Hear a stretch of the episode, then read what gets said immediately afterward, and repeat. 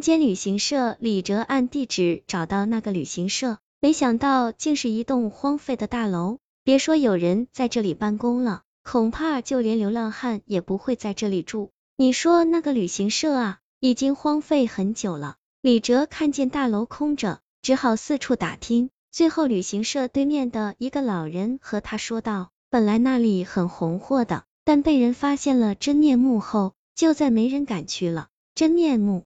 什么真面目？李哲连忙问道。哎，那个旅行社不是给人开的，而是给鬼开的。老人告诉李哲，那里原名叫人间旅行社，生意非常红火，就连淡季也客满。而且价格也比其他旅行社高出很多。有家旅行社不明白原因，找了个新进的员工去报名当卧底，谁知那新员工发现整个旅行过程大多游客都一言不发，只是抱着自己的包一动不动。新员工趁其中一个游客不注意，打开了他的提包，发现里面竟然是一个骨灰盒，而且上面的照片就是那个游客。新员工终于明白。人间旅游团不是给活人开的，而是给死人开的，怪不得价格这么高，因为死人要钱已经没用了。新员工把这一消息汇报给了公司，可就在跟旅游团回来的途中，飞机失事了。从那以后，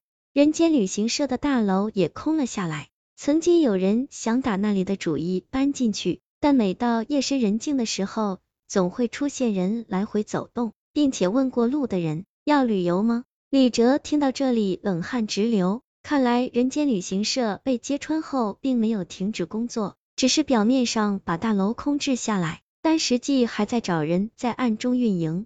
而刘波就是被他们蛊惑的受害者。李哲向老人道了谢，准备回寝室把始末告诉刘波，也让其有个心理准备。可就在这时，他看见徐梦洁远远的向自己跑过来，出事了。徐梦洁一脸惊慌的说道：“徐梦洁是刘波的女朋友。”李哲的第一反应就是刘波，但徐梦洁却摇了摇头，说出事的不是刘波，而是吴永浩。护照吴永浩死了，他的尸体是在教学楼的垃圾堆被找到的。据检查，他身上已经布满了尸斑，从死亡时间推断，至少已经死了二十四小时以上。刘波知道后，想立刻通知李哲。但他手机始终打不通。徐梦洁得知李哲去了旅行社，不想刚大病初愈的刘波劳累，所以才赶去通知李哲。不可能，吴永浩和我是今天早上一起离开寝室的，前后还不超过四个小时。李哲惊讶的说道。可就在这时，一只手臂从李哲身后伸过来，捂住了他的嘴。李哲回头一看，竟然是刘波。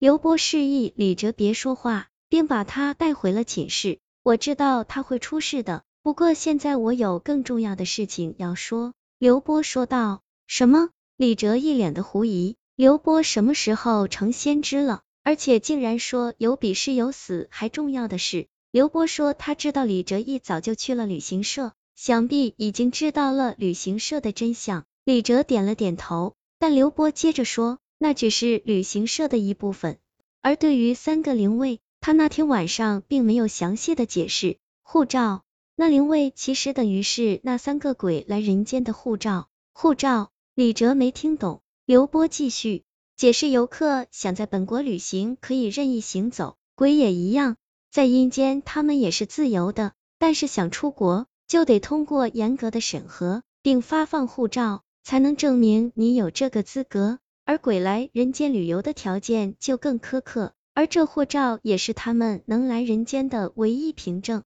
所以灵位在导游的手里，他们就不会乱来，更不会伤害导游，否则他们回去后就会万劫不复。那把他们的护照毁掉，他们不就得乖乖回去了？李哲突然想到，没那么简单，由于他们能被挑选出来，就属于完成了一种契约。如果中途他们的契约被恶意或者意外损坏，他们绝不会善罢甘休。刘波说完，拿出三个灵位，但其中一个已经被摔成了两截。前天你和吴永浩扔灵位时，其中一个就被意外摔坏了，所以那个逼不得已回去的鬼就进行了报复。由于这属于恶意毁坏，所以那个鬼报复属于正当防卫，他也不会受到处罚。李哲突然想起了刘波那天晚上欲言又止的情形，他当时一定预料到灵位有可能被毁，才连夜去楼下捡回灵位，但没想到还是有个灵位被摔坏。吴永浩在那天晚上很可能就已经被附身，所以死亡时间才超过了二十四小时。那我们现在该怎么办？有了灵位，他们不就乖乖回来了？李哲问道。没那么容易。这灵位就像绑住他们的绳子，绳子丢了，他们跑了，就算光找回绳子也无济于事，得再找到他们才行。如果护照到期前无法把他们送回地府，游客丢失事件就会被人知道，到时候追查起来，别说我和吕航社，就算你也会受到牵连。刘波说道。李哲听完担心起来，立刻想要解决的办法。刘波说来旅游的鬼都有自己的目的，只要根据他们的遗愿，想找到他们并不难。随后，刘波拿出剩下的两个灵位。之前吴永浩扔灵位时太着急，都没注意上面的名字，那上面分别写着张娜和杜梅。张娜，那不是你以前的女朋友吗？李哲看着刘波，惊讶道。